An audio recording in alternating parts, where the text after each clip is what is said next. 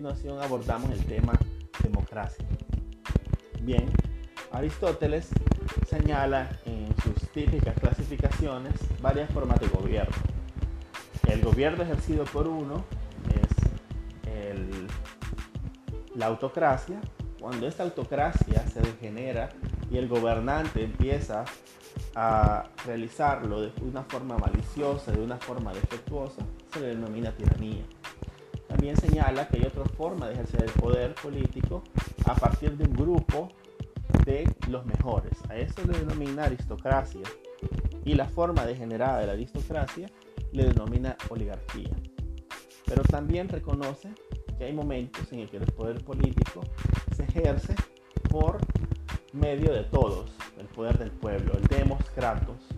Cuando este poder se ejerce bien, se le denomina democracia. Cuando este poder se degenera, y al igual que las otras dos formas de ejercicio del poder, lo hace de una forma maliciosa, se le denomina demagogia. Pues bien, la democracia, si bien eh, fue imperante en ciertos momentos en la Grecia clásica, digamos que no fue siempre la más popular sino que la, normal, la que generalmente imperaba, era la aristocracia, la elección de gobernantes por cortos espacios de tiempo. Y si bien hubieron ciertos momentos de democracia donde todos tomaban las decisiones, es de decir que había ciertas dudas con esta forma de gobierno, ya que había un elitismo en la época que hacía cuestionarse que por qué un artesano, que por qué un alfarero, que por qué un, un poeta iba a tomar decisiones públicas. La democracia vuelve a surgir en la época moderna a partir de, Estado moderno. En el paso del pacto al contrato, en el contrato social, lo que hay es una abstracción del poder público. Lo que se dice es que los hombres crean un pacto, un, contrato mediante el cual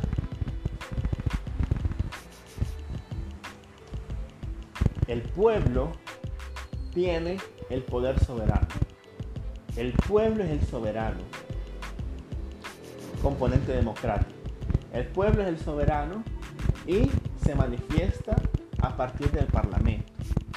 Y la voluntad soberana del pueblo se emite a partir de la voluntad general, que a su vez es ley. En ese sentido, la democracia se recupera en posteriores tiempos, en las épocas modernas, a partir de esa idea de todos somos poder público, todos gobernamos, eso sí, con la abstracción de la representatividad, es decir, que hay un grupo de parlamentarios que me representen. He ahí el nacimiento de la democracia moderna. Pues bien, esta democracia se ha ido perfeccionando y se seguirá perfeccionando hasta cuando exista, mientras exista el Estado. La democracia no es un, ámbito cerrado, eh, no es solo la definición, el poder del pueblo, no, mucho más que eso. Es la representación, es la elaboración de normas jurídicas que continuamente está incorporando aquello que está fuera. En el ámbito democrático eh, es importante y es fundamental otros conceptos concepto de igualdad ante la ley y el concepto de Estado de Derecho. ¿Y por qué son casi que están hermanados? Primero, no puede haber democracia si no hay una igualdad ante la ley. ¿Por qué? Si no, habrían unos que tendrían el privilegio de gobernar. Pero si todos somos iguales ante la ley, está la abstracción de que cualquiera puede ser gobernante. Si no fuéramos todos iguales ante la ley, habrían personas con ciertas ventajas o ciertas desventajas para acceder al poder público.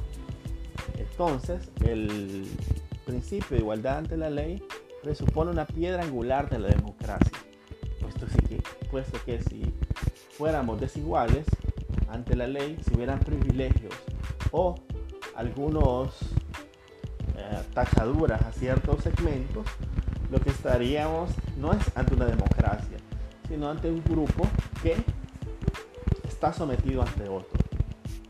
Asimismo, el Estado de Derecho es fundamental para hacer respetar la voluntad de las mayorías.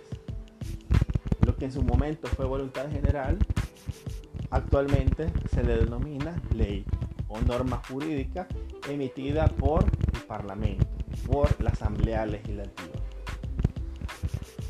La democracia tiene la característica de siempre estar incorporando aspectos al aparataje, al aparataje estatal que mejoran la vida de ciertas personas.